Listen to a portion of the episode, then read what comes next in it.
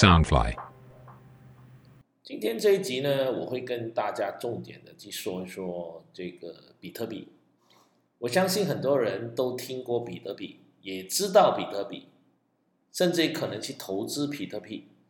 但比特币 （Bitcoin） 到底是什么？到底是什么一回事？到底是什么东东？那为什么那么人看好？又为什么有很多人不看好？那大家如果更加清楚它的来龙去脉，那我相信对你在投资比特币这个路上呢，呃，其实会有更好的一个一个一个一个决策。因为很多时候我们可能会，呃，在买入比特币的时候，如果你的了解不够深，或者你的信息不够多，那你就会随时会。呃，受这个比特币的走势所影响，那就像我自己所说的，我自己本身我曾经经历过比特币在三千多块的时候，我买入，我当时其实并不是很懂，也没有太多的了解，只是听到大家说，我就凑热闹去买。那我三千多块买进之后呢，我差不多四五千这样，又六七千这样，我陆陆续续的卖出，卖出之后呢，我就没有再去碰它，因为我还没有找到感觉。一直到了它在两万多的时候，我又开始再去研究这个。但是当当时候我同时在研究比特币，跟同时在研究美国这个股市，所以我的重心点是放在美国股市。那我在研究了美国股市，大概花了一年，每天花了大概四到六个小时去研究之后呢，我又开始回过头来去研究这个比特币。然后我发现比特币是有跟已经有很多相关的股票或者是挖矿的。或者相关的信托企业已经陆陆续续的在操作这个比特币。那我自己认为比特币，我长期我是看好的，因为我看好马斯克这个人。那我觉得马斯克是一个非常有远见的人，所以他他的成立了这个特斯拉之后，那他自己也曾经说过，他也是对比特币他进场已经迟了，因为他进场大概是在三万五，就十五亿美金，他买进的是三万五。呃，这个价钱，但他认为比特币的未来是绝对是一个主流。那现在在市场上，呃，比特币的就看好比特币的，包含了这个推特的这个创办人，他说网络需要一种延伸货币，我们相信就是比特币。然后马斯克说过，当法定的货币的实际利率。为负时，只有傻瓜才不会分散投资。虽然我经常玩了，但依旧认为比特币很好。古根汉投资长六十二岁，他说：“比特币拥有如黄金般的特性，并在交行并在交易市场中有超乎寻常的价值。”六十六岁的女股神 Catherine Wood 他说：“我们预期机构投资者会开始买进比特币。”比特币甚至有望取代债券。那大家可能如果去研究啊，会发现黄金是用了很多年很多年才成为公认的资产，而比特币只用了十二年。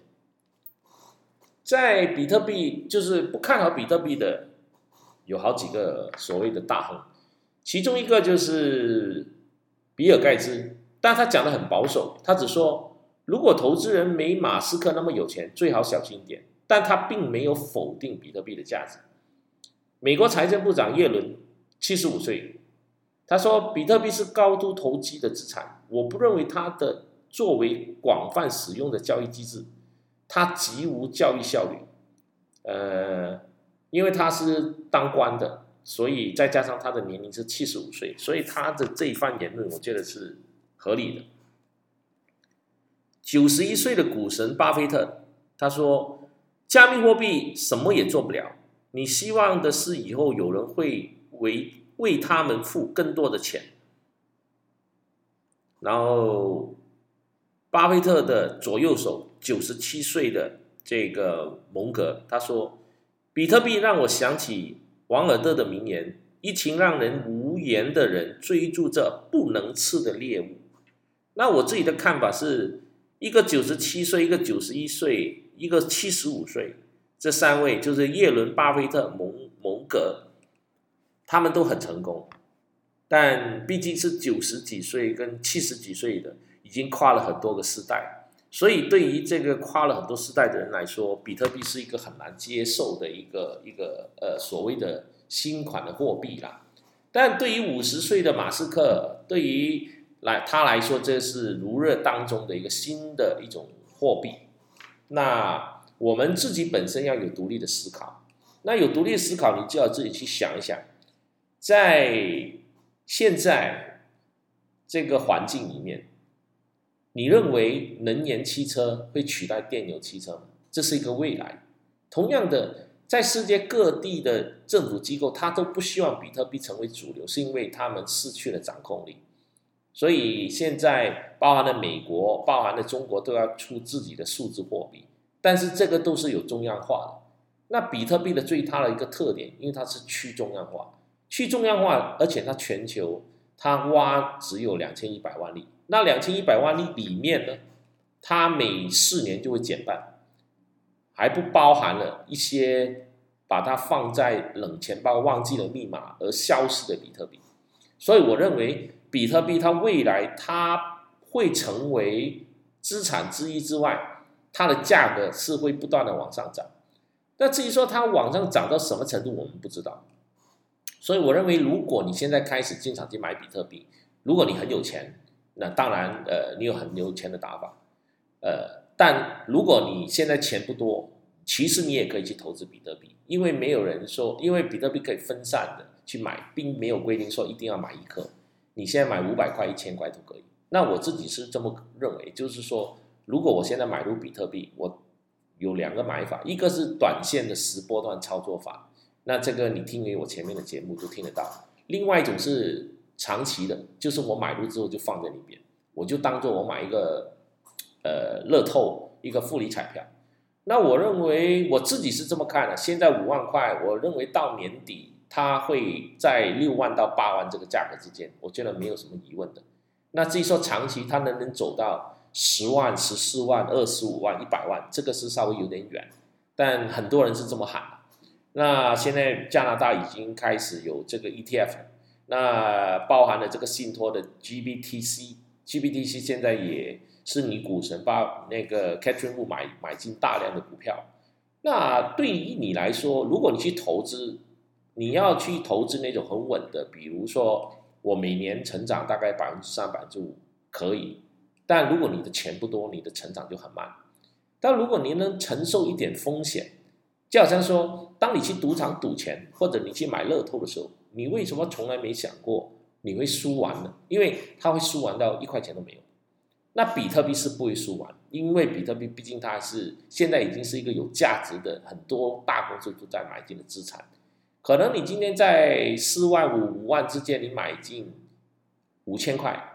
或者买进一万块，或者买进两千块也好，一千块也好，可能隔了三年五年，它就会翻两倍到三倍，这是其他资产做不到的。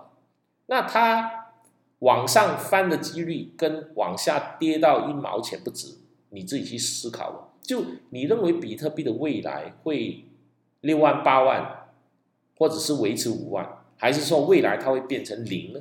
那这个你要自己去思考。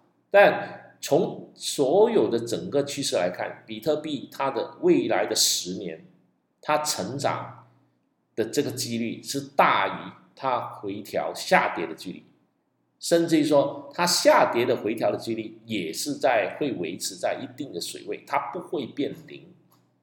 当它不会变零的时候，如果你今天你拿着一百万，当然这是很大风险，但如果你身上没那么多钱，你只有。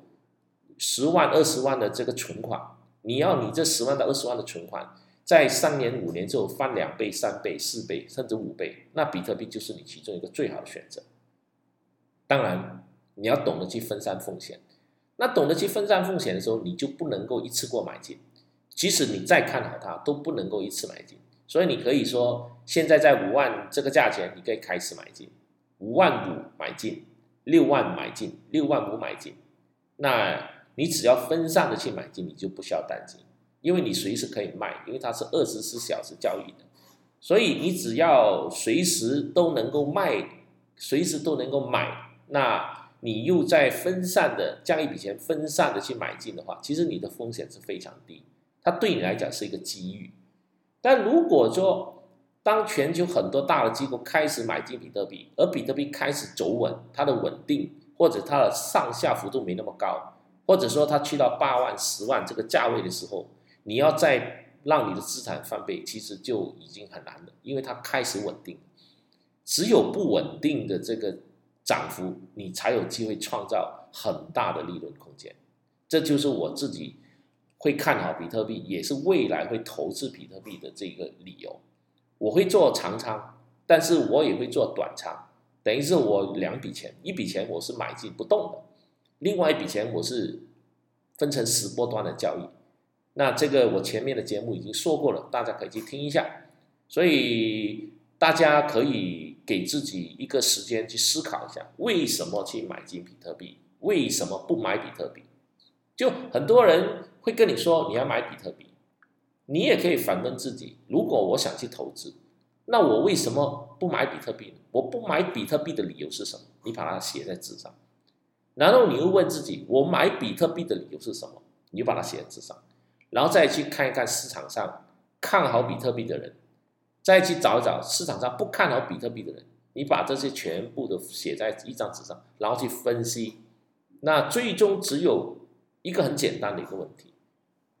你买比特币的风险有多高？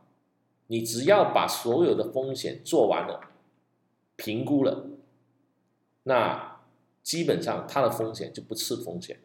但是它未来看涨的几率，或者你的资产翻两倍、三倍的几率有多高？那是非常的高。如果你都把这些都想清楚了，那你就能进场。如果你没有想清楚，就千万不要进场。还有，千万不要去借贷买比特币。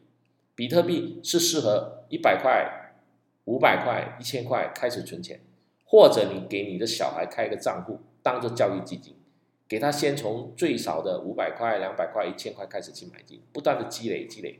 可能今天你的小孩五六岁、七八岁，你开始给他买进，可能到他二十一岁的时候，你的小孩子可能身价已经上千万了。这个是我给大家的一个建议，因为我是这么做，呃，所以我也希望大家能够。呃，就是说，在有限量的风险，就是说那种风险你是能够承担的情况之下，你可以进场去买比特币。千万千万千万不要大手的投入。或许你会说，搞不好我很有运气，它涨了十万块，但是这个风险是非常的高，所以我不建议大家这么做，好不好？希望大家能够听完我这个节目，好好的去思考、做功课，找出买它的理由跟不买它的理由。最后再做决定，那你就不会后悔，因为你做的决定之前，你考虑的很清楚。谢谢大家。